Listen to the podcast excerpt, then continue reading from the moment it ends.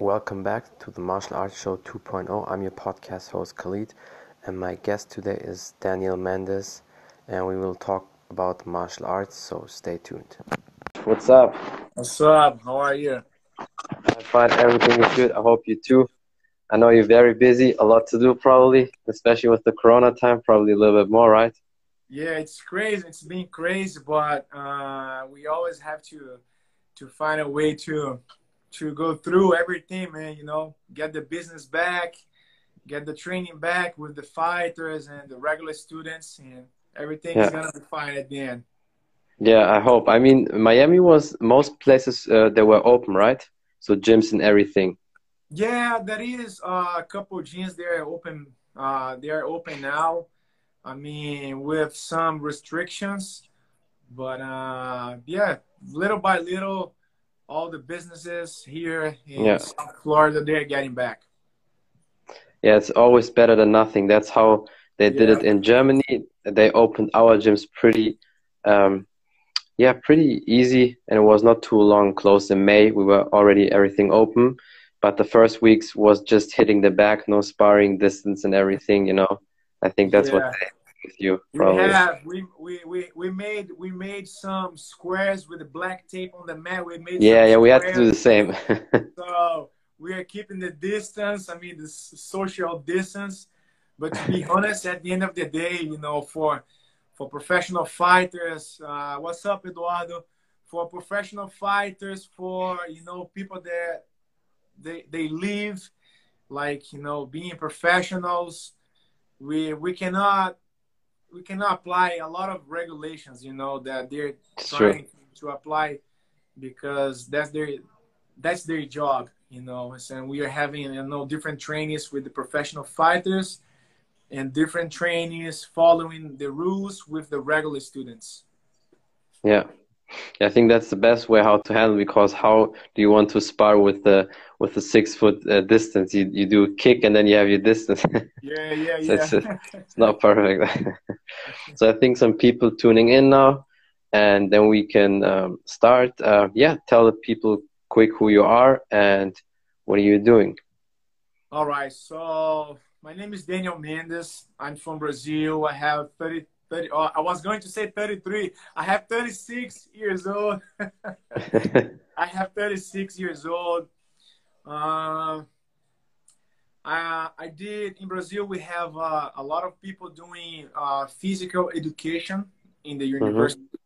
So I'm a former physical educator. So I, I went to the university in 2002. So there was eight years studying, four years in the university four more years doing uh, uh, different courses outside to be more uh, to get more knowledge about trainees, you know, professional fighters, professional athletes. So I've been doing uh, a lot of studying, different courses to be more, uh, to have more tools to apply yeah. to improve my fighters' skills. You know, so uh, I had a lot of fighters in Brazil when I was living in Brazil. So uh, a lot of regular students also. And then I can tell you that I, was, uh, uh, I'm coaching for 19 years, 19 years coaching. Uh, one of my first martial arts that I started 20 years ago was uh, Muay Thai in Brazil, in my city, yeah. in my state was Muay Thai. And I love boxing also. I love boxing. Uh, I did a lot of courses in Brazil, uh, how to, you know, how to improve and how to be a better boxing coach. I used to work for the Olympic team in Brazil maybe seven years ago, I guess, eight years ago.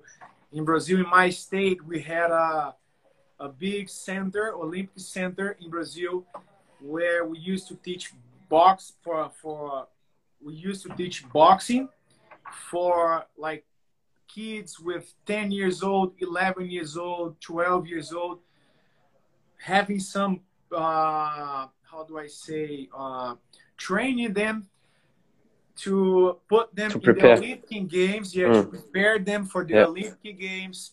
Once they, you know, they get like 16, 17, 18 years old. By the way, for uh, from one of the kids that I started to teach in Brazil seven, eight years ago, he was 13 years old. Back that day, he was 13, 12 years old. And currently today he has, you know, 19, 20 years old. He is two times Brazilian boxing champion. And Wow, that's training- impressive. Yeah, he's training in the uh, Olympic boxing team in Brazil, and he's preparing himself for for the next Olympic Games. Not not 2021, but the next After, yeah. Games. Yes, and I remember, for example, our job there. You know, I'm talking about, like I said, eight years ago. We used to go to the public schools to find talents. You know, Mm. box for the boxing team. Yeah. Uh, in the same center in Brazil, we had volleyball, judo, a lot of Olympic uh, uh, uh, sports. Yeah. And, and we used to go to the public schools, you know, finding some talents to be part of the team. And then in the future, maybe they get, you know, the, after training and years and years training, they, they're going to be able for the Olympic Games. So I had a lot of experience in Brazil also teaching Muay Thai for UFC fighters, uh, Strike Force fighters, um, like Rafael Feijão. He used to be, he, uh, he got the, the Strike Force, uh, he is a Strike Force world, uh, world champion. Champion, yeah. Yeah, in 2000, that was in 2010. We don't have Strike Force anymore, but uh, I used to teach him in 2010. Uh, Rogério, Little Nog, Nogueira, Minotauro Yeah, Nogueira, yeah. Erick Silva. I've been teaching Erick Silva for nine, nine or ten years back in Brazil. Man, a lot of fighters. André Galvão, he's from Jiu Jitsu. Uh, most I heard also his- Anderson Silva, you also trained with him.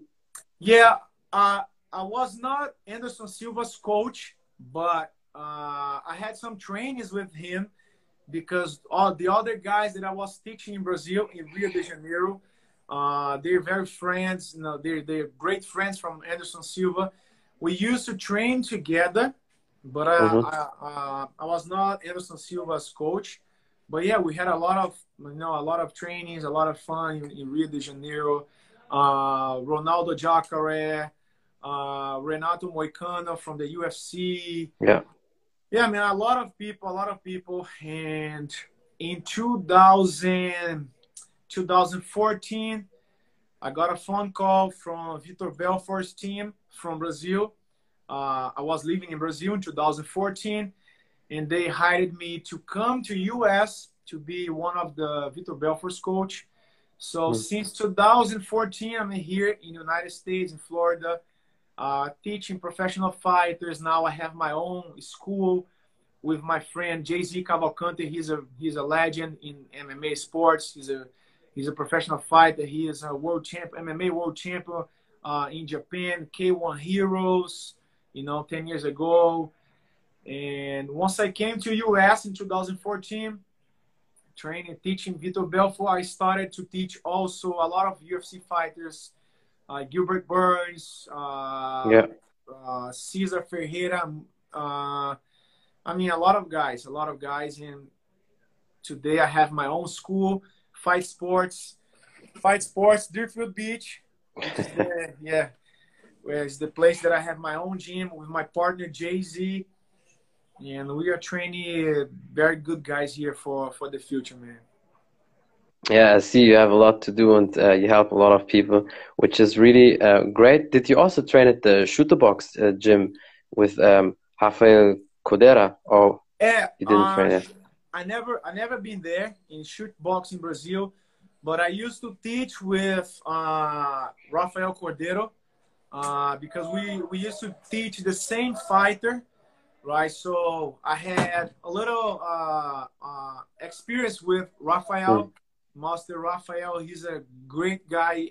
He's amazing, coach. yeah. Yeah, he's training Mike Tyson currently Yeah. yeah, he's he's amazing, amazing coach, amazing person. Uh, I first met him maybe three, four years ago in California, uh, in his gym, uh, Kings MMA, because I was I was teaching uh, Erick Silva, and he was training in California. So I went to California. So that's why uh, I met uh, Master Rafael Cordeiro. He's a great guy and great coach for sure. Yeah, he's definitely that. I mean, the amount of people he teached and uh, coached, it's probably it's a very long list, and they're all say just uh, great things about him, and there's a lot of benefits training with him. Yeah, yeah. It's it's funny thing. Uh, uh, there is a funny thing. I just uh, just remember here right now because Rashad Evans was in my gym last week. He came he came for practice here. Yeah, I saw the pictures. Yeah. And he came with Kamaru Usman and I was teaching uh, Little Nog, uh, uh, Rogério, Rogério Nogueira, Little Nog, Minotauro's brother. Yeah. I was teaching him in Rio de Janeiro, maybe seven years ago, seven, eight years ago also. And I was teaching him to fight against Rashad Evans.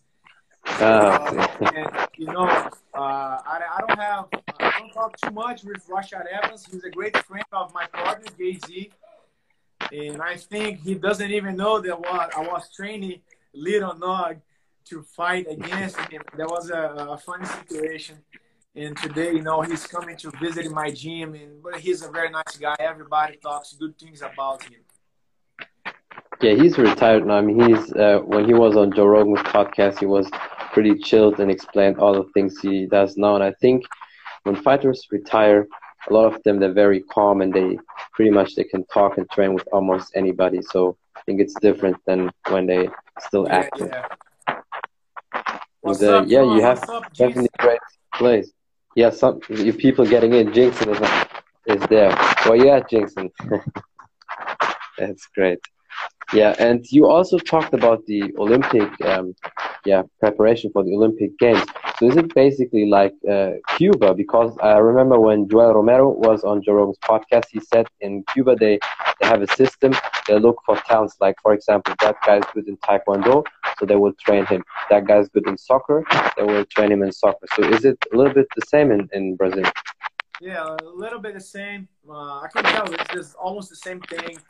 You know, we go to the schools, public schools, and we find talents and, and we train them. We train them. And by the way, uh, my my coach, uh, my boxing coach, not Muay Thai coach, my boxing coach, uh, he passed away uh, four years ago, five years ago. But he used to teach me a lot of things about uh, boxing. So I love boxing, and I love how how the Cuban people they teach boxing, the coaches, you know, and everybody involved with yeah. boxing in Cuba. They're really good, bro. They they they very dedicated, and I have a lot of books about uh, Cuban boxing, the methodology, and I really like to when I'm teaching boxing, just specific boxing. I use a lot of things. I like to use a lot of things from Cuban boxing. That is, we have Mexican style, you know, boxing, Cuban boxing, but Cuban yeah. boxing. Uh, I'm a really, I'm a really good, uh, good fan of Cuban boxing. Yeah, I see the, the amount of um, fighters they produce, especially for the Olympic Games. Their, their style is different, and they don't spar that hard and crazy all the time. Yeah. What people normally think, because a lot of uh, boxers, I think they spar very hard and crazy all the time, which has its place, I think, but uh, not all the time. And the Cuban box is like the typical Thai fighters in Thailand. They are very light when they when they spar. It's not like crazy. They want to flow and they work on the technique a lot. But they have, and also, you know, we do a lot of volume, volume training. Yeah. You know, not hard, like you said, but a lot of volume. So you know, you, you improve, gets improvement for everybody. That's that's really smart. That's really smart. They, that's why they the, the Cuban boxing they they're one of the best you know boxing in the world, and I agree definitely. And probably a lot of drills as well. So you drill a lot of techniques. Geraldo Rufino, grande prazer ter você aqui na live. What's up, everybody? John Silvas, Silvas Fear. A lot of people, yeah, coming in. And so you do probably also a lot of drills, right? A lot of different combinations and drilling, drilling until it's in your system. Yeah, a lot of drills, a lot of, you know, when when you want to improve, man, you know, your your fighters, your athletes, your skills, you, you need to have a methodology. You cannot just go to the gym, you know, write it down some, you know, some sort of trainings and apply it. You gotta, you gotta, you know, you gotta have a methodology. You gotta go to the gym, and you have to know what you're gonna do today. What is your plan for your team? What is your plan for this week? What is the plan for this month? So that's what I believe. Uh, you're gonna have more chances as a coach to be, you know, to to to get the win when when your fighter is going to the battle. You have to be prepared very well. And I think all the coaches um, who prepare their fighters very well with a great uh, pathology, like you said, I think they're always better than these fighters who just do it kind of by them by themselves and always hard, everything hard and aggressive, but no really thought behind that. And Jinxon also told me you helped them a lot uh, thinking that way, and when you train, so to you have to have different ideas and methods, not just yeah straight right away, full power, full force, and not using the brain. Uh-huh. Yeah, Jinsen. What's up, Bruno? E aí, Bruno, beleza? Jinsen is a, bro, Jinsen, uh, he's a, a, great guy, great friend, you know. Uh, I've been teaching him for maybe three, uh, four years, I guess, maybe almost four years. Him and most of most part of my fighters here. Uh, he became a good friend, a very good friend. So I like him a lot, bro. Jinsen, I'm I'm I'm a great I'm a great fan of Jinsen. Jinsen, I'm your fan, bro. yeah, he's amazing. Very technical, very technical. You know, he really likes to do the the, the drills. He likes to follow the, the you know the the right things. And I'm a blast. I'm a blast to, to have guys like him, you know, training with me. Uh, he has a lot of experience, and I'm really happy, you know, to have Jinsen and all the fighters that that I have here. Yeah, he is amazing. Yeah, Jinxon, you can be happy. You received a big compliment. and when you started being a coach, you were basically pretty young. So, um, when did you know? Okay, maybe I can be a good coach. Because at the beginning, of course, you don't know already, but um, after a while, you start thinking, okay, maybe I can be a good coach. Yeah, uh, to be honest, what happened, especially in Brazil, uh, just his, his writing down in Portuguese. Good job. Obrigado. Uh, uh, when I first started in when I first started in 2000, uh, okay, in 2006, in 2006, I started to to teach, you know, professional fighters like for real to compete.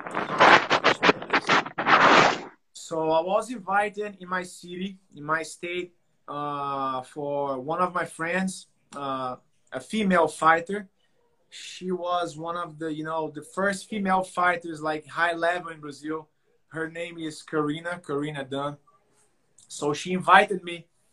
I was teaching her like just lift weights like I said, because yeah, uh, I'm a physical educator, so I you know I was just teaching her in the gym uh, some lift weights and stuffs like that, and she invited me. Oh, Daniel, uh, can you come to my to my team?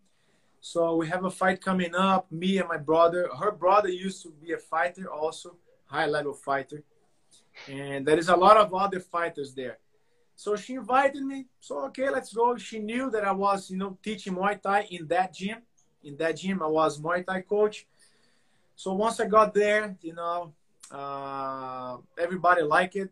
The, the, my methodology, the way that I was teaching them, and that was in 2006. We had in our state, we were one of the biggest MMA teams in our state back in 2006, 2007 we had a lot of victories, man. I, I can tell you, like every ten fights, eight victories, which is really good. Well, that's impressive. Yeah. Yeah, and we went to Japan, we went to Canada, Russia, Costa Rica. We had a lot of wins, and you know, little by little, uh, we got our first guy, you know, in the UFC there was Erick Silva from the UFC. Now he's fighting for the Bellator. So he was our first guy, you know, from our gym going to the, you know, more popular show like UFC. Yeah. Uh, and after that, everything happened. You know, Erick Silva signed up the contract to be training in Rio de Janeiro in the Anderson Silva's gym, you know, Taro Nogueira's gym. And because I was his coach for years, you know, he took me to Rio de Janeiro. That's why, you know, uh, I met a lot of high level, high level fighters, and uh, thank God they they always uh, invited me to be the you know Muay Thai coaches. So so that's how everything started. And then one day, all the people they saw, okay, you're a great coach. You have to be with them all the time. Sorry, say again. I said, and then one day all the fighters uh, said, "Well, you're a great coach, and you have to be with them all the time." Oh yeah, for sure. Yeah, yeah, yeah. and then you became basically a full-time coach after they saw uh, yeah, yeah, everything. Full-time, yeah, full-time coach. Of course, I still have, I still have regular students. You know, I teach a lot of women uh, conditioning. You know, lose weight I do I do also online. I have my online program for lose weight, get conditioning, and also soon, maybe next month in October, I'm launching my first uh, Muay Thai online course where I'm going. It's awesome. Somebody, somebody's calling me here. Where I'm going, okay. I'm going to teach, you know, for regular people and also, you know, I'm going to teach more advanced techniques online. So maybe in October it's gonna I'm gonna launch the the online course. I'm working on it. That will be perfect. So definitely when it's finished, uh, let me know, and then I will also promote that because I saw what you do. It's definitely a great way um, how you do it. You're welcome. And, and I think also for me personally, I like coaches more who think the way of yeah getting in the rhythm, having good flow, and volume. Hard sparring, hard training is always important and uh, really full power and force. But I think too many people do it all the time. And then you basically your energy is out and you're exhausted and you can't do that. So I'm a person, I like these drills. I like to do it 10,000 times until it's really in my system. And uh, that's why I think a lot of younger people, especially, they appreciate coaches like you. Yeah. Fala, Gabriel, beleza?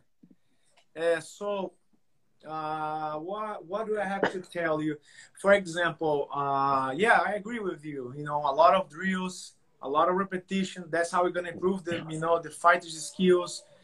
Uh, if you want to train, if you want to do something specific when you're fighting, you know, you have to be prepared for that. Yeah. And I have my own methodology, like I said. For example, just to have an idea, I'm have uh, I'm teaching one girl now, just boxing, just boxing. Yeah.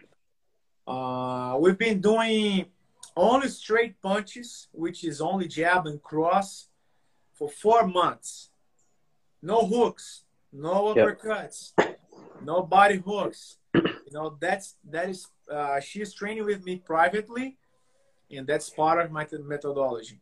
I don't teach hooks, body hooks, uh, regular hooks, uppercuts in the first month, in the second month, especially if I'm having private students.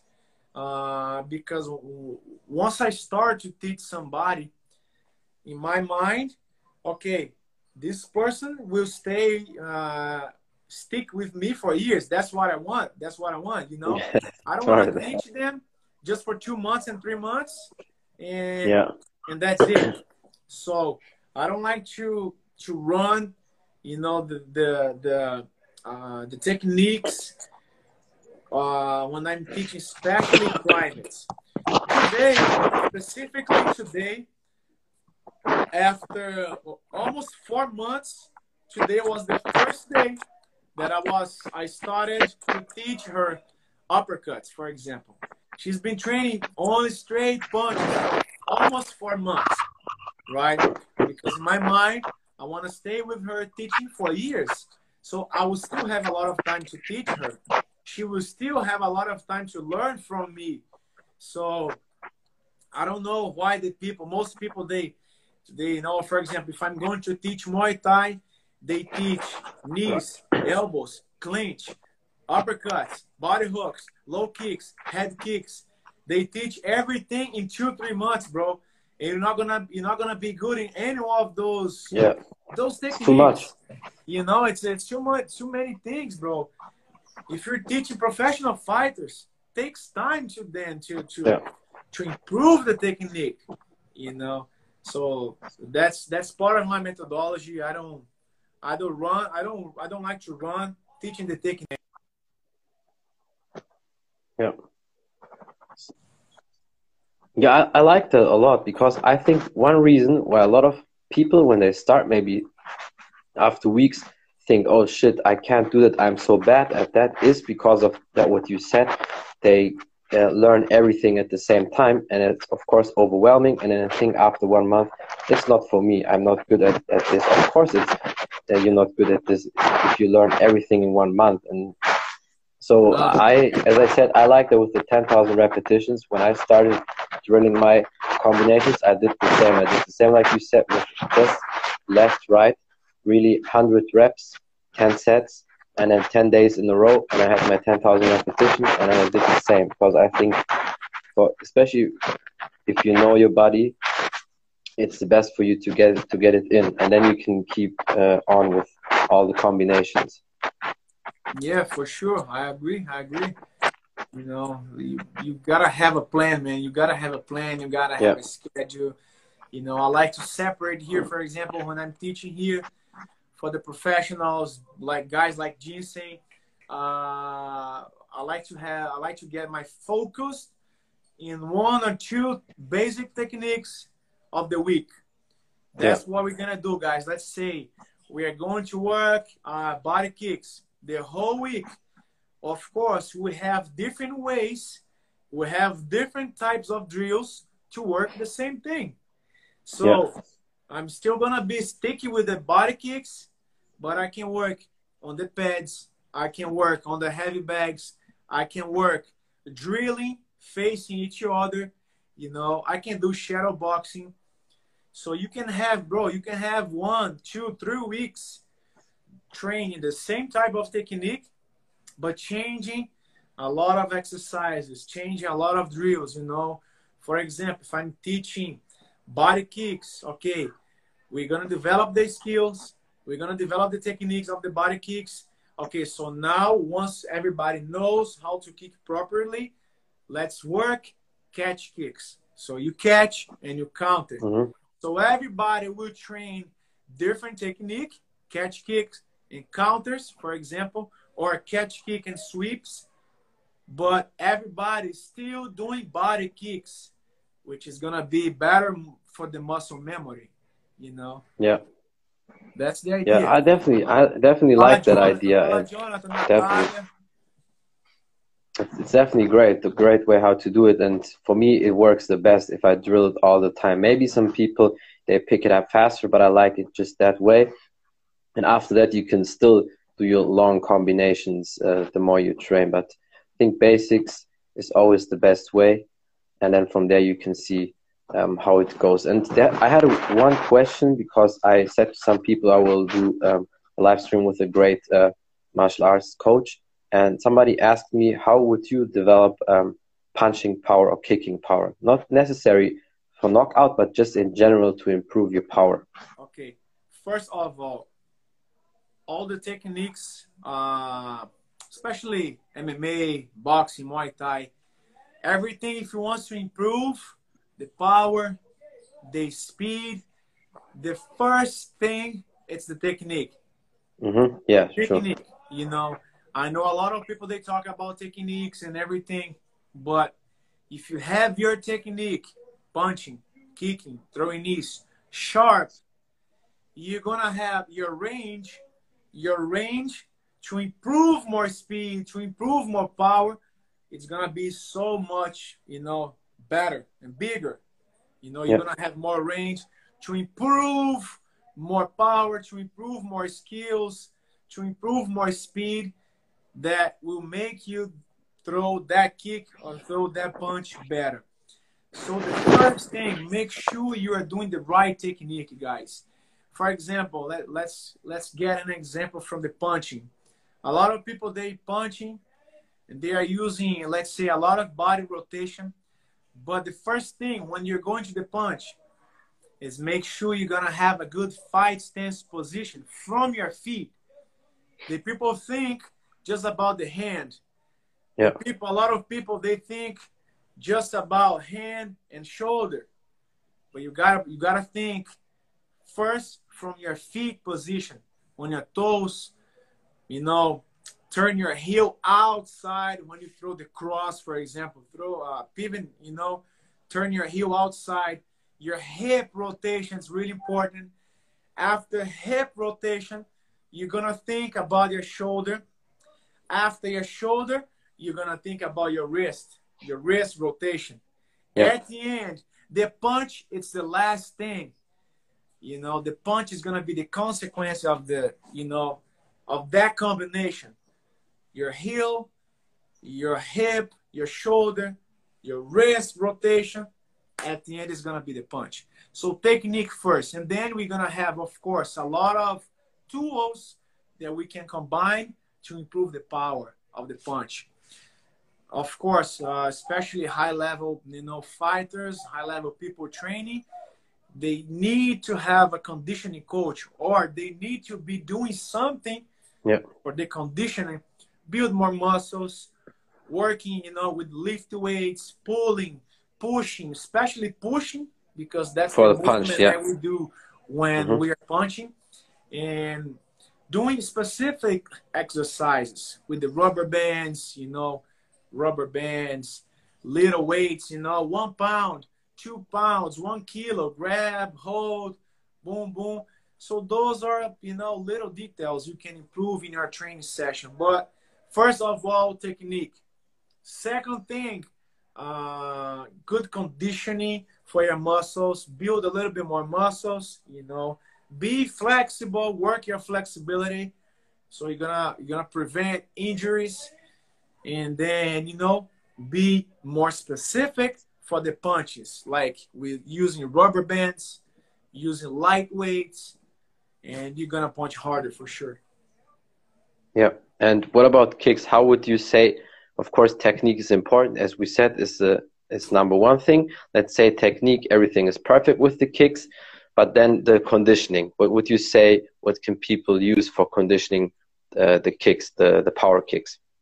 Okay, uh, following the same idea, technique first. I'm not gonna talk about techniques yeah, because yeah. each school they have, you know, little difference with the kicks. You know, True. When, I, yeah. when I'm teaching body kicks, for example, in my opinion, for me, from my school, get your heel up if you're a kid mm-hmm. with the right leg, your left leg is on the floor, get your left heel up out of the floor. Yeah. All techniques. So first thing, you know, uh, leg press, you know, uh, get more conditioning weights for your legs. I don't like it's good, but I'm not that I'm not so addicted to talk to tell the people to run, you know, a lot, like run 30 minutes, 40 minutes running. I'm not that addicted. Mm-hmm. Sometimes I talk to them, okay, let's run, let's get some conditioning, endurance. But would you say sprints? What about sprints, like short sprints, sprinting it's, 10 meters, touching the ground back? What about gonna, that? That's gonna be good. That's gonna be great. You know, some sprints, especially to get more conditioning from the legs when you are going to the kick. But mm-hmm. I'm not a huge fan. Uh, to put my fighter that he's going to fight three minutes, MMA five minutes, uh, yeah. to run long distance because the physiology is, is different. You know, when you go into the fight, you have three seconds in high, you know, in explosive, three seconds, four seconds action, sometimes two seconds. And doesn't make sense to tell them to run 40 minutes. Why? What is yeah. the reason? You know, maybe not even to lose weight, because if they go into 40 minutes running to lose weight, they can be inside the gym doing technical stuffs that is gonna get their heart rate higher enough to lose weight, you know, and we can correct them inside the gym. We can do mitts, we can do kicks, we can do knees. He can have the same heart rate uh, average inside the gym, correcting the techniques, working the strategy for the fight. Instead, go, uh, you know, go outside, really hot, dehydrated, and running 40 minutes, you know, yeah. like Rocky Balboa style. I don't want, you know, uh, I'm a huge fan of the movie, but currently, for the new generation, for the new methodology of the preparation that we gotta have with the fighters, doesn't make sense because the physiology is completely different. But mm. short sprints, they're good. Short sprints to improve, you know, power from the legs, on the kicks. That's perfect. Um yeah. abraço para a Vanelli, Nodário Júnior. Prazer ter vocês aqui na live. Sabrina, Bruninho, prazer receber grandes nomes aqui igual vocês aqui na live. Obrigado. Yeah, that's that's perfect. So then I think I hope the the question is answered for the people who asked uh, about that. And yeah, do you have anything else to say? Maybe some advices you want to give the people out there? Uh, just you know, say uh, keep training, stay healthy, keep you know keep take, taking care of your uh, your body, especially in, in this pandemic. We're st- we still are going through. You know, take care of your of your family. You know, keep studying if you like. If you if you have fighters, if you are training fighters, if you're training regular people, keep studying, man. You know, buy books, read.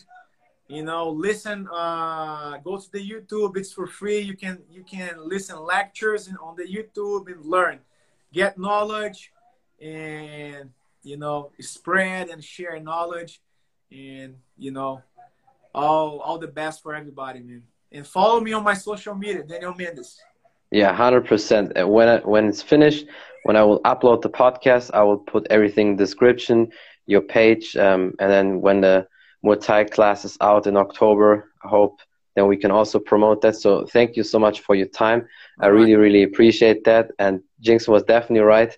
You have a lot of knowledge, so you dropped a big knowledge bomb. Thanks, thanks. That's bro. awesome. Thanks for the anytime, invitation. anytime, anytime. It was my honor. So yeah, thank you everybody for watching and listening. And yeah, until next time. Obrigado, irmão. Muito bom. Bye. That's it from the Martial Arts Show 2.0. I'm your podcast host Khalid and that was the podcast with Daniel Mendes. I hope you enjoyed it. Until next time, bye everybody.